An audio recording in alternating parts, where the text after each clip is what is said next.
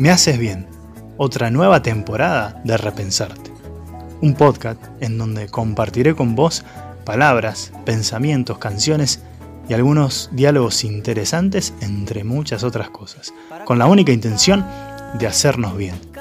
Me haces bien, un podcast para hacerte bien. Soy Frei Franco Caramuto, tu compañero hermano y amigo de camino.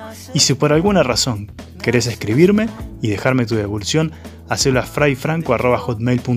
o a mi Facebook, Franco Caramuto. Muchas gracias y buen viaje.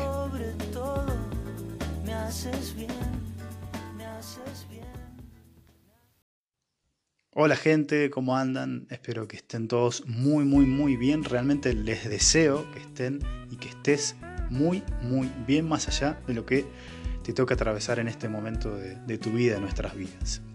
Quiero presentarles el episodio de hoy, bellísimo episodio. Se los recomiendo de todo corazón, a mí me ha hecho muy bien este diálogo. Quiero que por eso mismo puedan escucharlo tranquilamente y, bueno, disfrutarlo, disfrutarlo porque es eso lo que, lo que nos toca. Para eso están estos espacios, para disfrutar diálogos como estos. El diálogo es con Herman Zapp. Por si no lo conocen, Herman Zapp pertenece a la familia de los Zapp. Entre ellos está Candelaria, que es su mujer, bueno, y sus hijos, que son cuatro. Ellos han dedicado hace ya más de 20 años, si no me equivoco, a viajar por todo el mundo. Salieron con un autito desde Buenos Aires hace ya muchos años rumbo a Alaska para hacer un viaje de un par de meses y hasta el día de hoy siguen viajando. Y sus hijos nacieron todos en el camino, bueno, son unos personajes muy divertidos que bueno, yo tuve la gracia de eh, conocer a Germán, aunque sea virtualmente, y hacer una amistad a la distancia con ellos, con él particularmente. Y bueno, ahí se tomó el tiempo para compartir con nosotros un poco de su experiencia, un poco de su hacer el bien y recibir sobre todo el bien, un poco de salir a buscar esto que vamos a trabajar hoy, el sueño profundo, animarse a dejarlo todo por ir a atrapar el sueño y hacerlo carne, hacerlo realidad. Espero que disfruten de este hermoso episodio y bueno, nos vemos al final de esta hermosa experiencia. Muchas gracias y espero que les guste.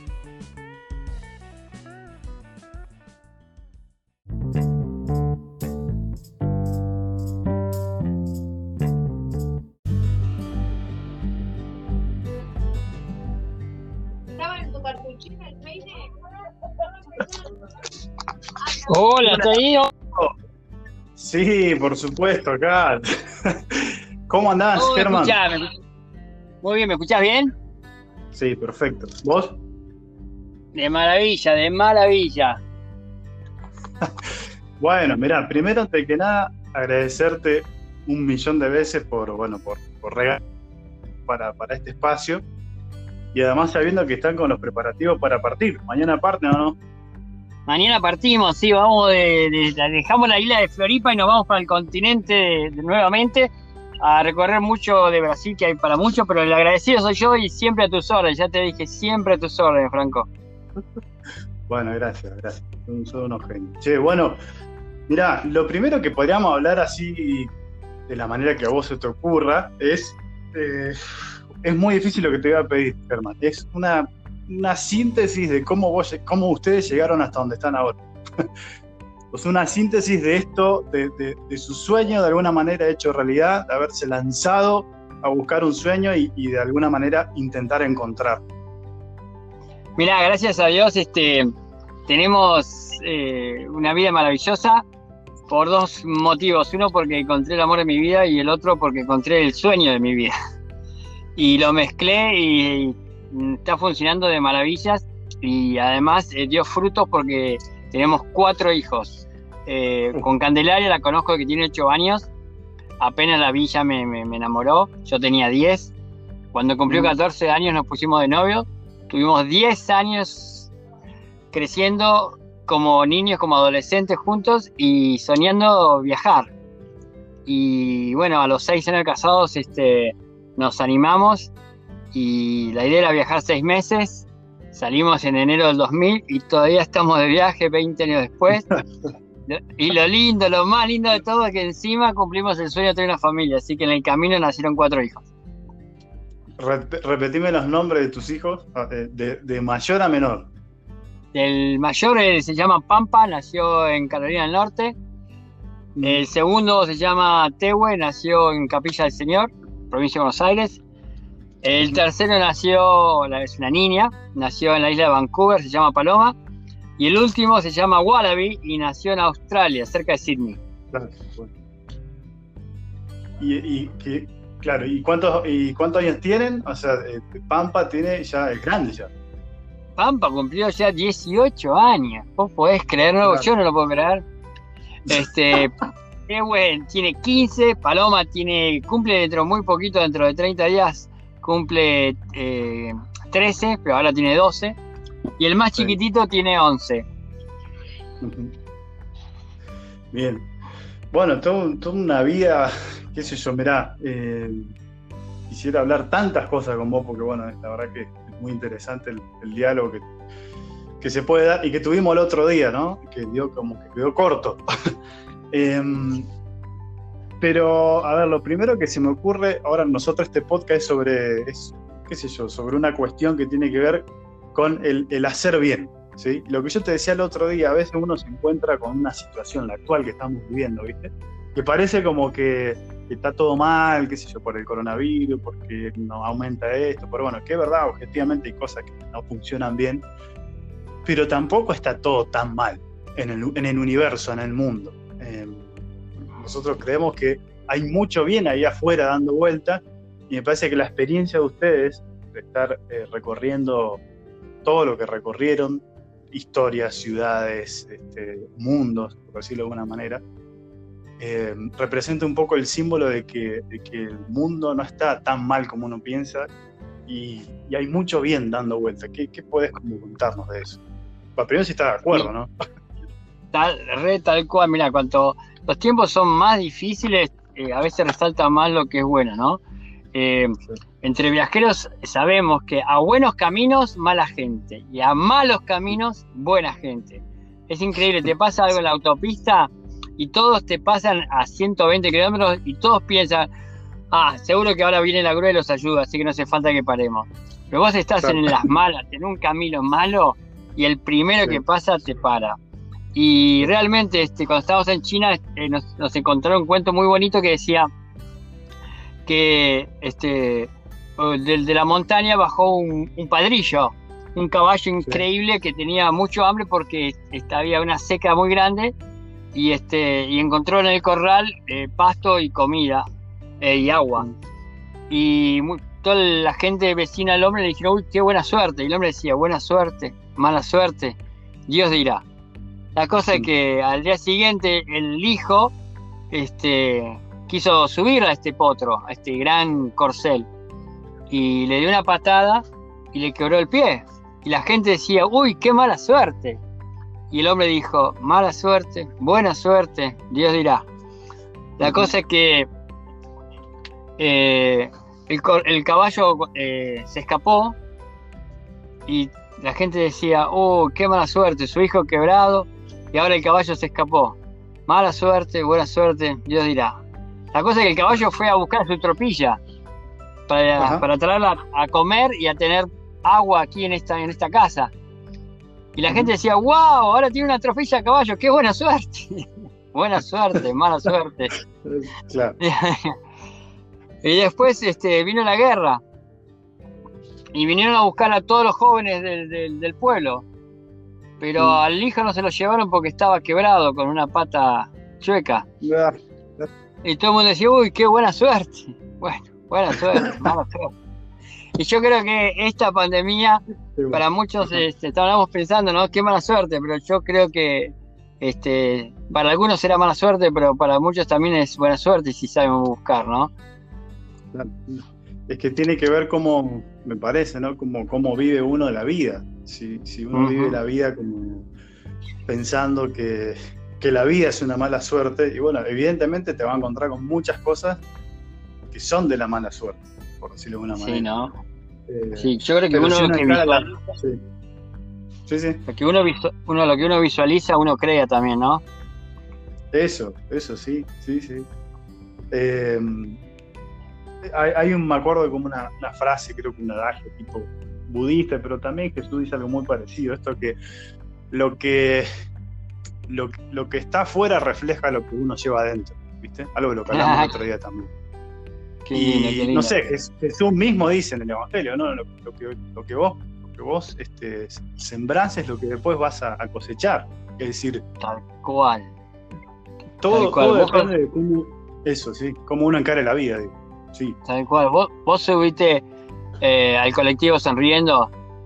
Por ahí no te sonríen casi todos, pero vas a cosechar sonrisas. Y si seguís subiéndote todos los días, vas a seguir cosechando cada vez más sonrisas.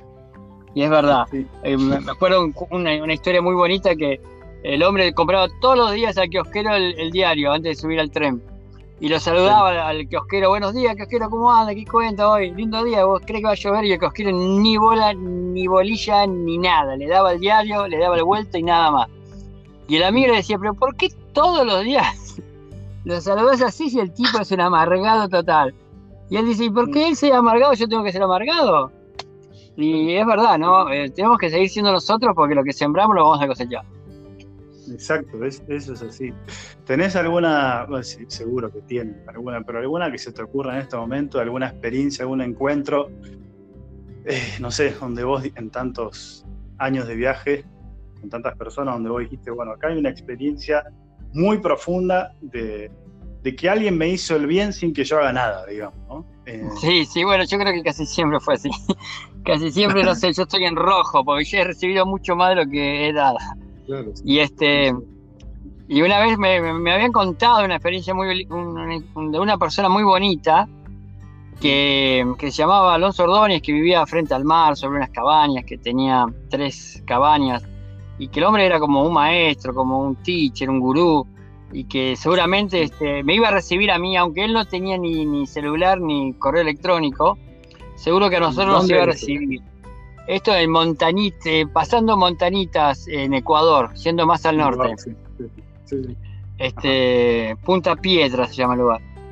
Y la cosa es que tanta gente me recomendó ir a verlo que dije, bueno, tenemos que ir, porque ya van como la tercera o cuarta persona que nos dice que tenemos que conocer a, Adolfo Ordóñez. Y bueno, faltando 60 kilómetros, paramos a almorzar y se nos acerca un señor y de muy manera muy, muy bonita, muy linda, nos invita a, a su casa. Y dijimos, bueno, esta noche vamos con este señor y mañana iremos con Alonso Ordóñez. Lo empezamos a seguir y no era cerca el lugar. Y cuando llegamos era un lugar maravilloso frente al mar, sobre un acantilado y contamos una, dos, tres cabañas. Y decimos, pero usted no es Alonso Ordóñez. ¿Cómo sabe mi nombre? Es que nos recomendaron que teníamos que venir a conocer a usted. Entonces, bueno, dijo, entonces tendría que ser. Y le empezamos a contar historias increíbles, porque habíamos perdido nuestra riñonera en Chile en la playa y la encontramos al día siguiente. Y le contamos mm. de, una vez que nos quedamos con solo cuatro dólares y apareció un señor que se había casado con un auto como este y justo era el día de su aniversario, que nos invitaba a la fiesta. Y así historias increíbles. Y el hombre no se, no, no se mostraba muy sorprendido. La cosa es que cuando cuando termino mis historias me dice, ¿cuál es el contrario de blanco? Negro. ¿Y cuál es el contrario de día? Noche. ¿Y cuál es el contrario de amor? Odio. Y después me pregunta, ¿y cuál es el contrario de sueño? No, no se me ocurre nada, no, no sé, no sé. Y me dice, es que no hay nada en contra de un sueño. Y todas estas historias les pasaban porque Ustedes están yendo por sus sueños y el mundo está hecho para los soñadores y está sediento soñadores. Así que les va a seguir sucediendo. Y fue realmente así, ¿no? Creo que el mundo y Dios este, es el primer socio para los sueños, ¿no? Creo que creó el mundo para ser disfrutado y, para ir por sus sueños, porque creo que nadie es más una persona, es la, la, persona que más uno se realiza, la que más realiza su sueño. Y creo que el mejor socio para eso es Dios, porque no hay sueño que haga mal al mundo. Y a Dios le hace, hasta a Dios le hace bien que hagamos nuestro, cumplamos nuestro sueño. Qué lindo, qué buena historia. Cara, tipo corte bien gurú, así bien maestro. Sí, sí, Qué lindo, che. Y así, es increíble, ¿no? Como un montón de gente eh, del camino son maestros tuyos sin saber que son tus maestros, ¿no? Y cómo vas creciendo, ¿no? Porque lo lindo de ir a viajar es que vos vas eh, en blanco, ¿no?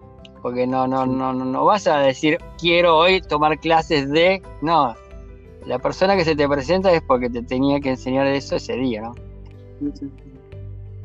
Sí, bueno, nosotros, viste que te contaba la otra vez que también viajamos, hicimos esta experiencia de itinerancia, que vamos sin plata, haciendo dedo.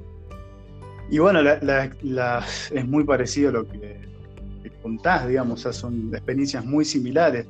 Nosotros salimos a experimentar un poco la, la providencia de Dios y no sé, nosotros, yo hice muchísimas, digamos, hace más o menos. Sí, hace más o menos 10 años que vengo, que, perdón que termine la idea, que vengo haciendo estas experiencias así, y nunca nos pasó nada, nada malo. O sea, porque, porque como decíamos al principio, la intención de llevar adelante un sueño, del sueño que sea, ¿no? de la índole que sea, eh, cuando uno sale abierto así al mundo y más se pone en movimiento, eh, pasan cosas buenas, pasan cosas extraordinariamente buenas, pero al mismo tiempo muy simples, muy sencillas, ¿viste? Pues no son cosas así como que ves ángeles, qué sé yo, es como muy, muy, muy cotidiano todo, pero bueno, tiene que ver con esto. Sí, disculpa que te corté ahí. No, no, no, este, eh, yo te estaba cortando. Yo lo que creo que cuando ustedes van a hacer un viaje así, este, que no pueden llevar dinero y que tienen que hacer carona y pedir hospedaje y pedir de, de, comida. Eh, yo creo que lo que uno cuando va de viaje, que vos también sabés que nosotros nos quedamos sin dinero a los seis meses de empezar el viaje, este, es que uno que nada va, a poner en práctica la fe. Porque uno puede decir que sí creo en Dios, pero uno ir al mundo a ver que realmente en cada persona hay un Dios, que en cada persona hay un ser maravilloso, es tener fe. Porque el mayor impedimento para la gente para no viajar es eh, no tengo el dinero. Este, el dinero existe en todo el mundo, no es que hay dinero nada más que en tu casa. Y el dinero existe. Lo no, no, tenés que poseerlo, tenés que hacerlo mover nada más. Pero también existen millones de personas que les encanta ser parte de sueños. Y poner en práctica esa fe de que sí creo, de que sí sé que Dios proveerá, de que sí Dios existe, la tengo que ir caminando nada más. Y cuando tengo un hijo y no sé dónde lo voy a tener, sé que de alguna manera vamos a tener el mejor parto. Y cuando cruce el desierto, sé que si algo se rompe con el auto, también sé que se va a arreglar, porque sé, ya lo sé. No, no, no, no tenemos que eh, ver para creer, sino tenemos que creer para ir a ver. Claro, claro. Eso es toda una analogía que se puede aplicar tranquilamente a la vida, la vida misma, ¿no? Sí, y bueno, yo la sigo practicando viajando porque me fascina viajar. Como a ustedes los franciscanos. Fuimos a visitar al convento de San Francisco de Asís, en Asís, ¿no? Ah, sí, hermoso. Claro. Eh, Vos sabés que algo que, que, me gustó mucho, esto que te decía, el, ¿cómo era el, gurú? ¿El nombre del gurú? ¿Cómo era? Osvaldo. Adolfo Ordóñez. Adolfo Ordóñez, claro. Eh, la imagen de. El otro día compartí eso con una, con una, con persona, ¿no? Que, que, Dios, el principal soñador, es, Dios. O sea, Dios nos soñó a cada uno de nosotros. O sea, soñó el mundo, soñó la historia, te soñó a vos, te me soñó a mí, mi familia. O sea, cada uno de nosotros es, es como fruto de un sueño, eh, de un sueño hermoso de Dios. Por eso cuando uno sueña y pone en acto esos sueños, yo creo que se conecta profundamente con, la fuente que, es Dios. O sea, cuando estamos poniendo en movimiento el sueño, lo hacemos carne, vencemos eh, los miedos de alguna manera, que a veces uno no puede llevar adelante un sueño por muchos miedos que se va autoimponiendo. Eh, pero cuando conectamos con ese sueño, le ponemos carne, lo ponemos en movimiento, estamos conectando con el mismo Dios. Es una experiencia mística en el fondo, ¿no? El vivir los sueños. Más allá del Dios que, en el que vos creas, digo, en, sí mismo es una experiencia espiritual, por eso. Dios es el principal soñador. Sí, los miedos, la mayoría de la gente no viaja por miedos, y los miedos son imaginación, de algo que podría llegarnos a suceder, que nos imaginamos que nos podría llegar a pasar. Pero la fe es creer de que todo va a ser bien. Entonces, ¿qué es más fuerte? ¿Mi miedo o mi fe? Entonces, si yo pongo mi fe, puedo llegar mucho más lejos. Pero si pongo mis miedos adelante, no avanzo ni un paso y al final entregué mi vida a los miedos, mi vida se la di, la, oportunidad de vivir mi vida se la di a los miedos para qué, para no vivirla al final, por miedo a que me pase algo, al final no la viví.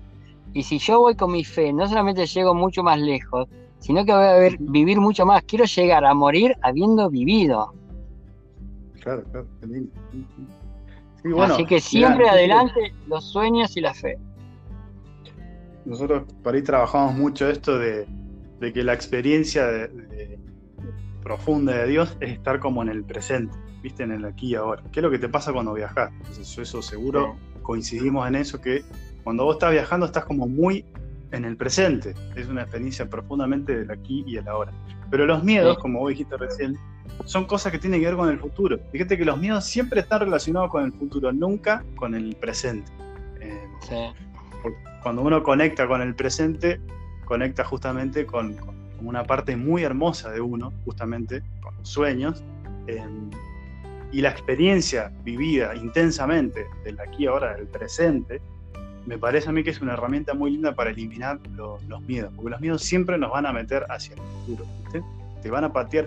Eh, gracias a los miedos uno posterga un montón de proyectos, de sueños, que están acá, aquí ahora en el corazón, que los podés vivir desde el presente, pero que si em, le damos como, como mucha importancia a los miedos, siempre vamos a postergando cosas, cosas. Que fue un poco lo que le pasó a usted al principio, ¿no? ¿Cuánto tiempo estuvieron pensando de que podría ser una linda experiencia la del viaje tuvieron como varios años antes de salir. tal cual, tal cual. Tuvimos seis años de casado y la idea era los dos años de casados irnos de viaje. Pero bueno, siempre había una excusa, un porqué como para posponerlo un año más, ¿no? Y casi siempre, por supuesto, estaban cubiertos por miedo. Este.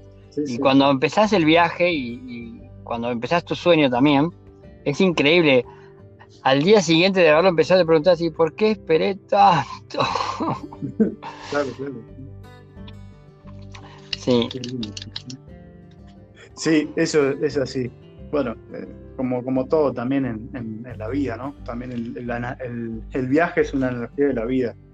Uno puede vivir todo, pienso yo, ¿no? Todo el tiempo como, como, no sé, anclado en los miedos o que, para mí miedo también es, igual a quietud, ¿viste? la quietud propia del muerto, vamos a decir. Los miedos hacen que, uno se quede quieto. Ahora, el poner en movimiento el sueño justamente hace eso, te pone en movimiento y te saca de esa quietud eh, a la cual muchas veces, ojo, yo creo que esa quietud y los miedos son como de alguna manera promocionados por cierto sistema que sé si al sistema en general le gusta, que, o a los grandes sistemas, les gusta que uno viva de los sueños, o, viva, viva sin miedo. Eh, y mira, para que, un sistema para que un sistema funcione tiene que haber una rutina, unos horarios, tiene que haber unas leyes, que cuando el semáforo se ponga en rojo, y miles de cosas para que una sociedad funcione. Y realmente funciona cuando está ordenada y estructurada y con horarios y demás pero lo que se deja de funcionar es el, espíritu humano, el espíritu humano creador, el espíritu humano soñador, eh, pierde muchas cualidades ante una rutina tan, tan estricta, ¿no? Y es una pena porque se pierde hasta, hasta las relaciones eh, matrimoniales, se, llegan a destruir porque la rutina realmente es muy, muy, muy peligrosa. Y, pero claro, para la sociedad necesita que, que sea así. Este, entonces habría que buscar el punto medio, no ser muy estrictos con, las normas y ser un poco flexible para poder ir por lo que uno siente, ¿no? Que más casi siempre lo que uno siente es, no es racional, sino que es más emocional, porque al final de eso vivimos, de sentimientos, y es lo que le da sentido a la vida. Tal cual. Em, ¿Qué te iba a decir? Una, una, cosa más. Em, ¿qué, no sé, ¿qué síntesis vos igual ya lo estamos diciendo, pero ¿qué síntesis ustedes o vos harían de, lo que significa el estar como, no sé, en movimiento o en constante movimiento del propio sueño? dicho ¿Cuál fue la síntesis de ustedes de, tantos años de viaje, no? Claro, este, nosotros estamos de viaje hace 20 años, pero nos dimos cuenta que siempre estuvimos de viaje. Creo que todos estamos de viaje porque acá estamos todos de paso nadie vino a quedarse para siempre, ¿no? Entonces, que uno elija moverse más que uno que otro, no significa que uno esté más de viaje, sino que estamos todo de paso, estamos todo de viaje. Y te subís en la parada de bebé, aunque no quieras, te vas a tener que bajar en la parada niñez. No vas a poder volver nunca más a la, parada bebé. Y cuando te subiste a la, a la niñez, aunque no quieras subirte, te suben y te llega la adolescencia. Y no te puedes quedar en la niñez por siempre. Y tenemos así este, eh, destinos que tenemos que ir cumpliendo, queramos o no, pero dentro de ese destino, en ese viaje, sea en tren, sea en bicicleta, sea como sea, podemos elegir qué hacer, cómo hacer, si divertirnos o si no divertirnos, o si hacer un bien o no hacer un bien, y tantas cosas. Tenemos esa libertad maravillosa. Pero estamos de viaje y yo quiero aprovechar ese viaje para vivir al máximo. Este, puede ser por ahí un poco peligroso, pero yo creo que, creo que es mucho más peligroso llegar al final de la vida, mirar para atrás y no tener nada que contar más que excusas. No, esto no lo hice porque no tenía dinero, no, esto no lo hice porque era muy joven, no, esto lo hice porque era muy viejo, no, esto no lo hice porque tenía miedo. Creo que quiero llegar este, a, poder decir este, gracias a la vida y, y también decir qué lindo fue honrar la vida. Porque mi regalo de la vida que me lo dio mis padres, el regalo que me dio la vida me lo dio Jesús, el regalo que me lo dio la vida, yo tengo que hacer algo con este regalo. Lo que yo hago con este regalo es mi regalo a mis padres y a, Dios, ¿no? Sí, viste que mm, ahí hay una, bueno, nuestra, la especie humana, la especie humana nunca fue sedentaria, es decir, ahora hace muy poquitos años. Nosotros desde que, digamos, empezamos a evolucionar y nos hicimos, creo que lo que hoy más o menos somos, siempre fuimos una, especie en movimiento, en, viaje, en, viaje permanente, en movimiento permanente. Pero eso, no sé, capaz que no es propio de los seres humanos, sino como, no sé, pienso ahora esto del universo, porque todo está en movimiento, no hay nada que esté absolutamente quieto giran los planetas, eh, giran las estrellas, todo, todo está en absoluto movimiento. Y, me parece que, de alguna manera vivir siendo conscientes de la necesidad de este movimiento, del viajar, de ir hacia adelante conscientemente, y bueno, es una manera de estar como en, sintonía con, toda la creación, con el universo, y con Dios, que yo creo que Dios es movimiento, o sea, Dios es no es un Dios que está hacia arriba, quieto que ya hizo todo y está descansando, sino que es un Dios que está en absoluto movimiento, o sea, que se va moviendo entre sus sueños, nuestros sueños, entre, no sé, entre las personas. Eh, y eso me parece muy propio, es así como una condición muy linda del ser humano, poder vivir de manera consciente esto del movimiento, que de alguna manera es, eh, es lo propio de, de la creación, del mundo, de la historia, del universo. Por eso es tan hermoso viajar. Sí, exactamente. Además lo ves, el movimiento lo ves en movimiento en todo, ¿no? Los movimientos en, la, vida animal, en la vida del clima, en la vida del mar, en la vida de las personas, en la vida de las sociedades. Lo ves el movimiento constantemente. Por eso hasta, hasta yo me imagino que cuando sea viejito y si estoy en silla de rueda y no puedo viajar, voy a estar con la silla de rueda tratando de cruzar el desierto para ver el movimiento de las dunas. No, no quiero parar de ver el movimiento. No me, no, no, puedo esperar que, a ver cómo crece el pasto. Necesito ver este, la creación. Es como que me regalaron un parque de visiones, un parque de diversiones gigante y me dieron un ticket que vale por una vida. El problema es que, viste, esa, el ticket eh, en las letras chiquititas dice que este ticket puede expirar en cualquier momento sin aviso y sin extensión ni, ni nada. Entonces tengo que aprovechar a usarlo al máximo ahora. Y, este, y es realmente fabuloso porque vos en un parque de diversiones no vas a, tratar de divertirte, no a dedicarte a comprar cosas. Total, ya sabes que se te va a acabar el parque de diversiones y que para qué te vas a, vas a tener cosas. Mejor andate a la montaña rusa y a todas esas cosas. Y bueno, justamente creo que tenemos que hacer eso, ¿no? De ir a disfrutar este movimiento que hay en el parque de diversiones y no dedicarnos a comprar y a juntar cosas porque de este viaje no nos llevamos nada más que lo vivido. Qué lindo, che, qué lindo. Qué, eh, sos un genio. Gracias, la verdad que es, hermoso. Te digo que soy, soy un estudiante que todavía estoy estudiando, que me viene enseñando todas estas cosas el mundo mismo, ¿no? Y es increíble cómo las personas más insólitas son las que... Eso es lo que dicen incluso los grandes sabios, ¿no? Que la, ciencia se aprende en el libro del mundo y no en los libros de, papel o virtuales. Sí, sí, sí.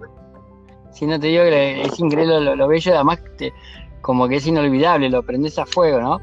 A veces este, a duras penas, pero también vale prenderlo a las duras porque después el, el fruto está, está muy bueno también. Nunca hubo un momento malo por algo muy bueno que haya venido después. Exacto, sí, sí. Así es. Bueno, una vez te cuento, sí, estábamos en el Nalabor, viste que es hay una ruta en Australia que es muy larga y no hay nada en el camino, ¿no? Imagínate que manejaras de la ciudad de Londres a la ciudad de Atenas, mm. que son más de cuatro mil y pico de kilómetros, y lo único que vas a encontrar son cuatro estaciones de gasolina, ¿no? Entonces tenés que cargar mucha gasolina en cada una. Y este y en una en un tramo se me rompe la correa, ¿viste la del, radiador, la que me enfría el agua del, radiador, ¿no? Entonces, este, pero faltaba poco, faltaban ciento y pico de kilómetros para llegar a la próxima estación de servicio. Y por ahí tuvieran alguna correa. Lo que tiene bueno mi auto es que le puedes poner una correa muy común y de distinto tamaño porque se puede mover la paleta del ventilador mucho, así que se podría ajustar. Así que si había una correa ya está, ya iba a funcionar. Así que iba con esa fe de que iba a conseguir una correa. Y cuando llego a la estación de servicio, para lo que hacía para que no me calienten el auto, lo que iba haciendo era eh, apagaba el auto y esperaba que enfriara y arrancaba y andaba unos 20, 30 kilómetros y apagaba de nuevo. Y, tardamos un montón, pero bueno, llegamos. Y cuando llegamos, este, la estación de gasolina dice, bueno, sí, algo tengo, vení, veamos acá atrás. Y la, la única correa que, tenía que decía Industria Argentina.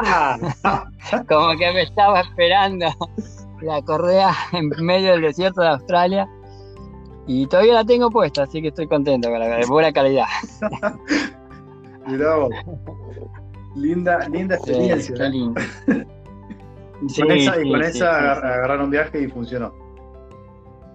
Sí, sí, sí. Una vez estábamos bajando el Amazonas. Eh. Una vez estábamos bajando el Amazonas, este, en una canoa que construimos con mucha ayuda, pusimos el auto adentro y me habían prestado un motor que hace muchos años que no funcionaba, pero un mecánico me ayudó a arrancarlo y lo pusimos. Pero a los 3, 4 días de andar, la correa se rompió también del motor del barco. y, y bueno, estábamos en el medio del Amazonas, no, no, no había casa repuesta. y bueno, viste que te dicen, bueno, puedes poner una media, pero bueno, Candelario no tenía medias en el Amazonas. Este, cancanes, ¿no? Esa media cancán no tenía. Eh, quise ponerla del auto y no, no, no, ni a palo, no funcionaba. Y encima, eh, no solamente hacía andar el ventilador, sino también hacía andar la bomba de agua y también hacía andar el alternador de 24 volts. Mm. Así que sí o sí lo tenía que hacer andar todo esto. Entonces, este, eh, pensando qué hacer, pensando qué hacer, hicimos, hicimos, me animé a desarmar la rueda de auxilio sacar la cámara ah. y cortarla en anillos. Y esa, ese anillo era como una, goma elástica mm. que se la ponía desde la paleta del ventilador al motor. Mm. Y bueno, entonces me enfriaba el agua y también me hacía andar la bomba de agua. No me hacía andar el alternador, pero bueno, yo ponía la, batería este, en mi auto, iba cargando de a una batería, porque era de 24 volts, entonces tenía que tener dos baterías, entonces iba cargando de a una. Pero bueno, andaba con estas correas cortadas en anillos, cada 6, 8 horas se rompía de nuevo, pero podía cortar otra, y así fuimos, ¿no? Y te das cuenta que eh, vos no le tenés que pedir a Dios que te solucione, sino que tenés que pedirle a Dios la fuerza y las oportunidades. Y siempre te da las oportunidades. Dios te da la oportunidad de, encontrar semilla y sembrar. Pero no le puedes pedir a Dios este, eh, de, comida o harina o pan. Tenés que, Él te da la oportunidad de que vos hagas tu harina, de que vos hagas tu pan. y bueno, Dios nos da la oportunidad de ir a, dar la vuelta al mundo. No es que nos tiene que hacer ganar el ticket, el ticket de la lotería para ganar 4 millones de dólares para ir a dar la vuelta al mundo. sino que nos da la oportunidad de, tener un mundo maravilloso y 7 mil millones de personas listas y dispuestas a ser parte de un sueño. Qué lindo, Es muy loco eso porque, bueno, yo, yo creo lo mismo, creo que a veces uno le pide como, no sé, milagros muy extraordinarios a, Dios o a quien sea, trascendente. Y a veces el, eh, más que pedir milagros es pedirle justamente, como dijiste vos, la creatividad, la fuerza necesaria, el ingenio necesario para sabernosla, rebuscar con lo que hay. Porque generalmente todo lo que eh, necesitamos para nuestra vida lo tenemos a mano. Eh, vos sabés que una vez, eh, esto no te lo conté el otro día, pero en un viaje, en una itinerancia, nos para una, estamos haciendo dedo, no sé, en el norte de Santa Fe, por ahí, nos para una señora y bueno, fue un viaje de, los más extraños. Alguna vez te lo contaré, pero eh, la señora iba sola, lo que estábamos con, éramos dos, vimos a tres personas arriba del auto. Sí, los tres vimos tres personas arriba del auto. Cuando para el auto, Ajá. estaba sola la, señora nomás.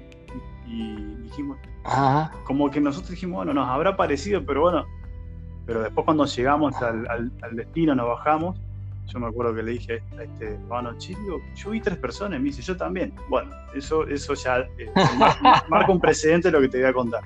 Esta persona era, era médica, no, una mujer, y había ido a, hacer como una medicina, no sé cómo se llama así, experimental, algo así, en, en la selva mexicana, y empezó a probar con, distintas hierbas y cosas así. Se hizo como experta en medicina de, hierbas, más o menos. Eh, medicina también alternativa. Y la cuestión que ella em, dijo algo que yo después lo comprobé, y te invito a que lo compruebes y que lo compruebe la gente que está escuchando. Dice, vos sabés que todas las, las hierbas medicinales que nosotros necesitamos para sanarnos están en nuestro entorno, no a no más de, no sé, 10, 15 o 20 metros. Eh, porque digo, es, tanta la conexión que uno tiene con el lugar, con la tierra, con la zona, eh, que generalmente las hierbas ¿sí? que uno necesita para sanarse, o las cosas que uno necesita para sanarse, las relaciones, los vínculos y demás cosas que uno necesita para sanarse están alrededor tuyo, no están en otro lado, no están tan lejos, están alrededor tuyo. Eh, y esto es muy loco porque yo creo que, es así. Y a veces cuando uno necesita, no sé, o sanarse de lo que sea, no solo físicamente, sino mental, emocionalmente, o cuando necesita avanzar y ir hacia adelante, las herramientas generalmente están muy cerca tuyo, si no están adentro tuyo, ¿me entendés? Em, y eso es lo que pienso, ¿no? Que, cuando uno le reza a Dios, le pide a Dios, es bueno pedirle, no tanto que aparezcan las cosas, porque seguramente ya están, sino que nos dé la, creatividad, la visión, la intuición para saber a dónde están y cómo usarla, ¿no? ¿Qué es lo que te pasó a vos una y mil veces? Sí, sí, sí, además es increíble porque lo resolves y después lo primero que te sale es gracias. Decirle un gracias a Dios, ¿viste? Porque realmente sabés que vos, vos solito no lo resolviste. Una vez estábamos en Manila mm. y tenía que sacar el auto del puerto y, primero Filipinas no, no, permite traer autos de afuera, así de tipo turismo o de carrera, lo que sea. No existe la posibilidad de traer vehículos de paso. Ah. Y gracias a Dios, la Embajada Argentina, eh, hay dos personas nada más en la Embajada Argentina, dijeron, y bueno, lo podríamos hacer pasar por diplomático. Mirá que no sabían nada de nuestra historia, no sabían absolutamente nada. De corazón lo hicieron nada más, ¿viste? Les salió hacerlos de corazón y bueno. Pero me dijeron, la aduana te arreglás vos, porque es la aduana más corrupta. Nosotros tardamos tres meses en sacar nuestro auto. Y fuimos a la embajada, a la aduana con los cuatro niños. Por supuesto, en un montón de oficinas los niños nos ayudaban porque este, de repente a la gente le encantaba ver niños, no se imaginaban ver niños, encima rubiecitos y demás. Este, abría puertas este, y le decíamos si podía ser rápido el trámite, por favor, porque los niños necesitan ir a comer o algo así, así que ayudaban. En otras oficinas nos decían, por favor, que los niñitos se callen, que los niñitos, por favor, afuera, mejor los niños acá no. Entonces yo le pedía a los niños, niños, por favor, hagan lío, hagan ruido, griten. Y el señor me volvía a pedir por favor que los niños no griten y yo decía, bueno, hágame el trámite y nos vamos. Así que los niños también ayudaban. Pero en la última oficina, Mm. y el despachante de aduana que me estaba acompañando me dijo, bueno, en esta oficina es la que le da el ok para que usted saque el puerto o lo mande a inspección. Sí. Y aquí sí le conviene a usted eh, pagar un poquito de, de algo debajo de la mesa. Y yo le dije, no, yo antes de empezar el viaje eh, juré no voy a pagar ninguna coima. Yo coimero no soy. Así que de alguna manera vamos a hacer, me dice, pero mire, si usted no paga puede tardar dos, tres semanas, lo van a mandar a inspección de perros, de droga, de narcóticos, y van a encontrar algo y andás a ver, mejor pague algo y listo. Y yo le dije adiós entrar, bueno, ahora te toca a vos. Y, y cuando entramos, el hombre me dice, este, bueno, ¿qué trae el contenedor? Y, también eh, un, co- un coche, me dice, un coche. Y también efectos personales, uff, efectos personales, no se puede traer electrónica, no se puede traer eso, está trayendo medicamentos, usted que está trayendo... Ya me estaba poniendo el palo en la, en la rueda el tipo. Y este me dice, y me hace entender que por ahí si, si le ayudara con algo, este, él me podría ayudar a mí también con despachar el contenedor. ya. Y, y justo detrás de él estaba, como son muy creyentes Sí, claro. en Filipinas, estaba una foto de Jesús. y yo le digo, ah, estás ahí. Y le digo, es que mire, señor, a mí me encantaría, pero el señor que está atrás de usted no me lo permite. Dice que la- este, dar dinero así es, es, es pecado. y también me dijo que tomar el dinero así es pecado. Y mira el tipo para atrás, a ver qué señor, y ve la foto de Jesús. y y me, me, fui- me- me selló ahí nomás el, claro, pase no para que saque el contenedor. Qué bueno. Sí. Qué bueno, che, buenísimo. Y, mm, bueno, Sí. Chu, Así que me dio una mano, siempre presente. el qué bueno. Nosotros le decimos Patroncito. Nosotros le decimos, viste, patroncito, y a ver si el patroncito nos ayuda ahora. Qué grande.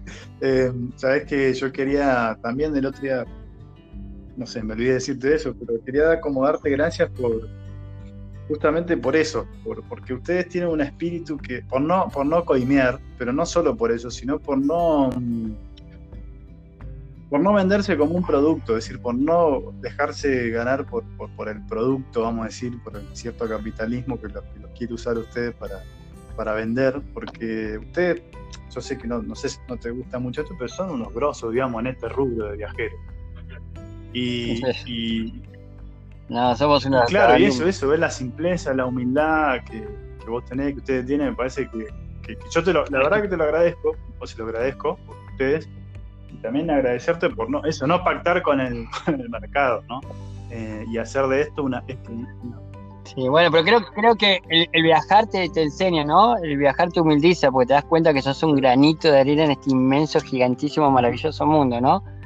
Que este, te hace sentir bien, por un lado, que, que, que, que no sos nada, pero también te hace sentir muy bien que eh, todo fue creado para vos, ¿no? Que sos la razón también de ser, ¿no? De que, que exista el universo, de que exista Dios, de que exista, sos esa razón y que todos están en vos, todos están esperando que vos hagas tu mejor pero no tu mejor económico, ni tu mejor comercial, ni tu mejor marketinero, sino tu mejor persona.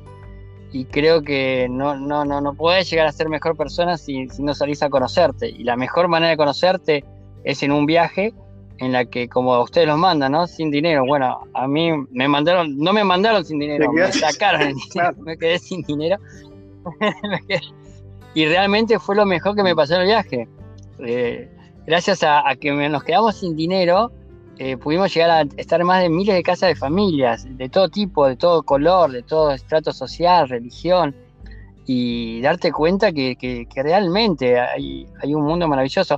Cuando mi hijo nació en Estados Unidos, estábamos en Carolina del Norte, supuestamente en los estados sureños que son muy racistas y que no quieren a los latinos, y, y justo después del septiembre 11 famoso del 2001, y este y fue maravilloso, gracias a Dios no teníamos dinero, no teníamos el, Estados Unidos es uno de los hospitales más caros del mundo, no hay hospitales públicos. Un parto normal sin ninguna complicación eran 10 mil, 11 mil, 12 mil dólares. No llegábamos a 2 mil, este, porque veníamos vendiendo unos libritos que ya teníamos escritos. Y bueno, nos fuimos a ofrecer al, al, al hospital, ¿no? Este, mi mujer, yo le dije, mi mujer es una pintora, pinta cuadros, podría pintar para cada habitación un cuadro. Yo soy electricista, este, podría hacer arreglos de electricidad. Y la tipa de encargada de negocio, no un médico, no un doctor, sino un, una encargada de marketing del hospital, me dice, no, no, ustedes si no tienen dinero tienen que ir a pedirlo al gobierno. Y dijimos, bueno, nosotros ya fuimos ahí, pero nos dijeron que no porque no éramos residentes. Y la señora dijo, bueno, tienen que encontrar el dinero. Y la señora me lo decía todo esto, y increíblemente la señora cuando me decía todo esto, y, era muy fría porque nosotros decíamos que, no podríamos volver a Argentina porque ya estamos dentro de poco tiempo que, para que nazca el bebé, y, la señora muy fría, no, no, no, no, ni nos ofrecía un plan de pago, nada, nada, no había forma. Este, y nos, nos estaba haciendo ya seña de que, bueno, vaya, que nos vayamos, le estábamos sacando tiempo. Y cuando me estoy por ir, y realmente muy dolido y hasta con un poquito de lágrimas en los ojos, eh, le pregunto, ¿no? Porque ella tenía un crucifijo muy grande en el pecho y muy brillante, como que estaba muy contenta de ser creyente.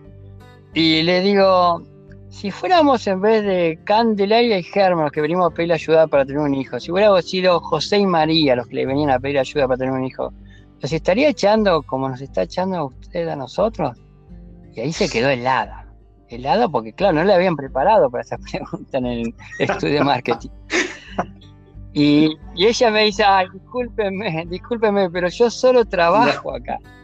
Y yo le dije, bueno, señora, usted cuando vaya al cielo y San Pedro le diga que no, y usted le pregunte, pero ¿por qué no? Ay, señora, yo solo trabajo acá. San Pedro.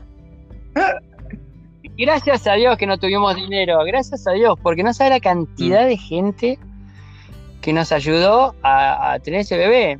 Este, fuimos al diario, ¿no? Porque dijimos, Cande, nosotros estamos pidiendo ayuda a la gente equivocada, estamos pidiendo ayuda al gobierno y le estamos pidiendo ayuda a la empresa del, hospital. ¿Por qué no vamos a la gente? Y se nos ocurrió ir al diario. Y nos pusieron una chica que estaba haciendo una pasantía y dijo, esta va a ser mi primera nota de mi vida. pero discúlpeme, no me, no me mandaron fotógrafo, es una, vamos a traer un riconcito del diario, pero bueno, voy a poner mi mejor. Y la cosa que le gustó tanto la nota a la, editora que nos mandó el fotógrafo y después la guardó la nota para el domingo, para la tapa, y pusieron contando nuestros sueños, nuestras ganas de llegar a Alaska y que encima se sumaba un viajero nuevo y que necesitábamos ayuda. Y que este era el teléfono si querían llamar y la casa de la familia estaba hospedando. Y bueno, empezó el domingo a las 6 de la mañana a sonar el teléfono y durante cuatro días no paró de sonar gente que tenía eh, huerta para traernos verduras, eh, gente del hospital que era el anestesiólogo que no nos iba a cobrar si le tocaba cuando nos estuviéramos ahí, el pediatra, el obstetra, el... y así fue, un... nos llegaron a traer 14 carritos para bebés y 7 asientos para bebés. Y decíamos, no, vamos a tener uno solo, un solo bebé. Y iglesias de distintas religiones que no nos preguntaban qué religión éramos, nos organizaban baby showers y manic trees y cosas así. Un club de autos antiguos nos organizó un show de autos para juntar dinero. Y al final el hotel de la, del hospital lo único que tuvimos que pagar fue la, hotelería, de dormir, porque toda la parte humana nadie la quiso cobrar. Este, y fue re lindo porque si hubiéramos tenido dinero, hubiéramos ido al pueblo, íbamos al hospital, pagábamos y seguíamos viaje. Pero ahora teníamos una familia, hasta hubo una señora que le tejió un pulvercito a, Pampa. Y cuando Pampa cumplió cinco años volvimos a visitar esa familia. Y estaban todos re ansiosos y felices de verlo tan grande a Pampa. le contábamos a Pampa por cada persona lo que hizo cada uno de ellos y realmente los abrazaba como si fueran tías, ¿no? Lo son, realmente. y esa... Sí, sí, o padrinos. Gracias a Dios no teníamos dinero, gracias a Dios. Qué, loco, ¿no? Pero bueno, sí, son las cosas que, suceden cuando, uno se larga a vivir esto, ¿no? Esto, como decíamos al principio, cuánta gente, cuánta gente buena, digamos, ¿no? Cuánta, cuánta energía buena que hay dando vueltas también y, y que está ahí como a disposición. Sí, sí, pero no le damos la oportunidad a veces, no le damos la oportunidad. Bueno, pero por eso, eso también les quiero dar gracias por eso, porque de alguna manera con sus vidas como despiertan un poco esto, ¿no? Esto de dar la posibilidad a lo bueno y a que sea ahora lo bueno. No te digo que todo el mundo tiene que salir a viajar ahora, ¿eh? Yo no, sé si cada uno tiene sus cosas, pero No, pero ahí es por sus sueños sí, ¿eh? Ahí por sus sueños sí todo. Y eso es lo que eh, quizás yo, bueno, no sé, igual podríamos estar hablando dos horas más, pero por un lado vos tenés que ir cerrando porque mañana arrancan otra vez la, movida. Este, bueno, y yo no sé qué tengo que hacer, pero estoy acá. Pero lo que te iba a decir es, si vos eh, tendrías que, que darle alguna sugerencia, por más que ya algo dijimos, pero una sugerencia la gente, los que están escuchando, o a mí también, ¿eh? eh cómo ¿Qué pasos hacer para animarse a cumplir un sueño? ¿Qué, me podrías decir? O sea, ¿qué nos podrías decir? Y que hay que animarse eh, a, animarnos a ser nosotros mismos, ¿no? Este, y si te preguntas un día, ¿quién soy yo? Y vos sabés que no sos tu nombre, no sabés cómo te llamas, no, no sos como te llamas. Tampoco sos lo que haces para llegar a fin de mes y para las cuentas. Realmente, ¿quién sos? Y me, costó muchísimo encontrar la respuesta, pero descubrí que la respuesta es que es que somos nuestro sueño. Y que hasta que no nos animemos a ir por nuestro sueño, no a cumplirlo, a animarnos, no vamos a ser nunca nosotros mismos. Y, y, esa es nuestra razón. Un sueño no es algo que uno se fabrica. Uno nace con un sueño que yo sé que viene de algo más superior que nosotros. Y es como una misión. Es nuestra misión, nuestro sueño. Y este, y no, las, misiones no tienen que ser sacrificio. Dios no nos quiere hacernos sufrir, nos quiere hacer eh, felices. Y nos da regalo un sueño que por ahí parece dificilísimo, parece imposible. Pero Dios nunca te va a dar un sueño que vos no puedas cumplir. Entonces hay que ponerle fe para animarse a ser uno mismo y para hacer y honrar la vida, ¿no? Y honrar este regalo que es la vida. Entonces tenemos que hacer de esta vida nuestro regalo y qué mejor manera que cumpliendo nuestro sueño. Bueno, Herman Zapp, eh, millones de gracias, me, me hizo muy bien esta charla, a mí personalmente, y por eso te lo agradezco. Supongo que también la gente la ha hecho, la ha hecho bien. Eh, ¿Siguen, eh, ¿Siguieron editando el Atrapa tu sueño o no? ¿El libro de ustedes? Sí, sí, sí, pero bueno, eso lo hablamos en otro momento, no te preocupes. esta charla no es para hablar de libros, sino para hablar de sueños. La próxima que me llames hablamos de libros. No, porque ahí yo los conocí gracias a eso. Entonces, quería también agradecerte porque escribís muy bien y, y, y presentás esto, ¿no? De, bueno, del sueño que vale la pena jugarse la vida por ir a buscar un sueño. Así que bueno, gracias, gracias por eso. Y mm, bueno, no sé, bendiciones, éxitos en, esta nueva etapa de... Gracias, sí, por favor. Sí. Siempre te lo pedí, siempre te voy a pedir, sí, acordate de rezar por nosotros. Yo los tengo realmente muy presentes en el corazón. Acá, cuando le conté acá a los hermanos con quien vivo, me dijeron mandale saludos, decirle que rezamos por ellos, que eso eh, me encantaría algún día ir ahí a hacer un encuentro, a armar un encuentro con Ya, organizamos, no te hagas Cuando se pueda y anden por Argentina, esta es su casa, este, así que el tiempo que deseen. ¿Los franciscanos son vegetarianos? Eh, no, o sea, acá nosotros tenemos una, No, no somos vegetarianos. Pero sí somos. Este, acá comemos bastante ah, vegetales. Tenemos huerta propia, todo. Pero, es una. buenísimo. No, no, yo que. A mí me gusta un poquito de carne, desgraciadamente me gusta un poquito de carne. Tengo un hijo, tengo un hijo que por amor a los animales, y tiene un amor más fuerte que el mío, no come animales. Este, pero este, me gustaría ser tan fuerte como él. pero desgraciadamente me gusta la carne. Así que bueno, armamos un encuentro y armamos un asado. Sí, sí, obvio, este, eso es fundamental. eh, bueno, muchas, muchas gracias, de verdad. Y bueno, éxito, éxito en esta nueva No, vos, siempre a tus órdenes, siempre a tus órdenes, siempre, siempre. Bueno, gracias, amigo. Un saludo a la, a la grande, a la familia. Gracias, serán dados. Bueno, gracias. Bueno, y con ustedes, gente, seguimos entonces en el próximo episodio. Gracias por escucharnos. Ha sido un placer y ojalá que esto les sirva para, qué sé yo, para encontrarse y arriesgarse como hicimos algunos o intentamos hacerlo de eh, de buscar nuestros sueños e intentar cumplir. Muchas gracias y acuérdense que ahora les paso algún tema que tenga algún tema musical que tenga que ver con esto, que creo yo que va a ser de Jorge Drexler, que se llama Movimiento. Te lo recomiendo, Germán. Un abrazo grande para todos y que estén muy bien. Chao.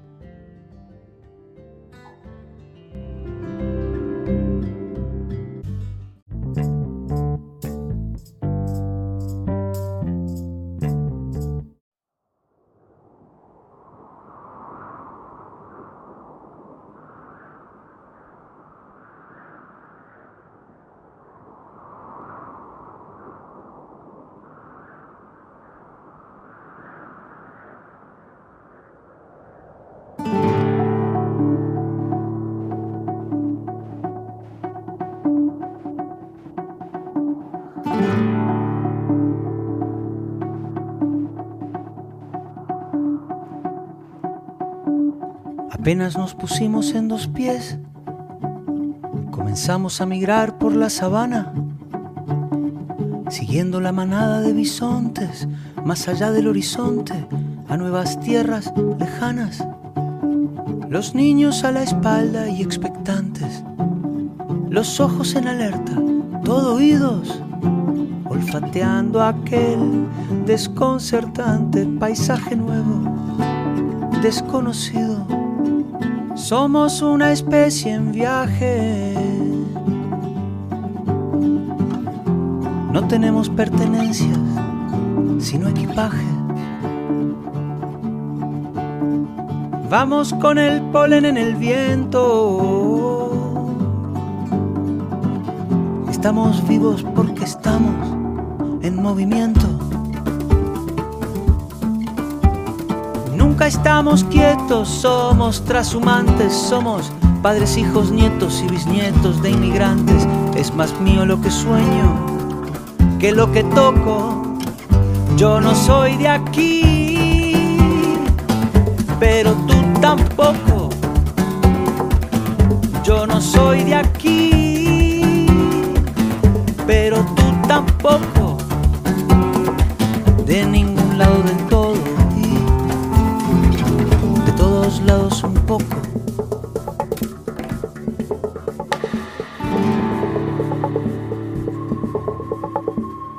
Atravesamos desiertos, glaciares, continentes, el mundo entero de extremo a extremo, empecinados, supervivientes, el ojo en el viento y en las corrientes, la mano firme en el remo.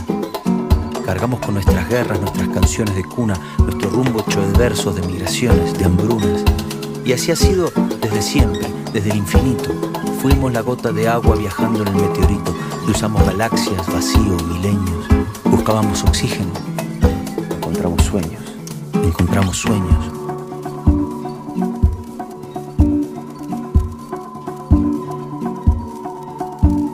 Apenas nos pusimos en dos pies y nos vimos en la sombra de la hoguera. Escuchamos la voz del desafío, siempre miramos al río pensando en la otra ribera. Somos una especie en viaje. No tenemos pertenencias, sino equipaje.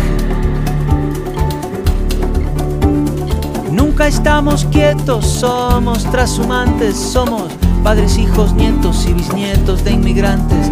Es más mío lo que sueño que lo que toco yo no soy de aquí, pero tú tampoco. Yo no soy de aquí,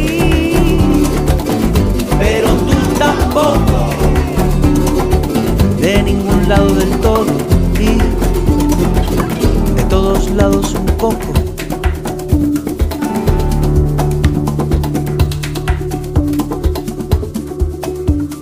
Lo mismo con las canciones pájaros, los alfabetos. Si quieres que algo se muera, déjalo quieto.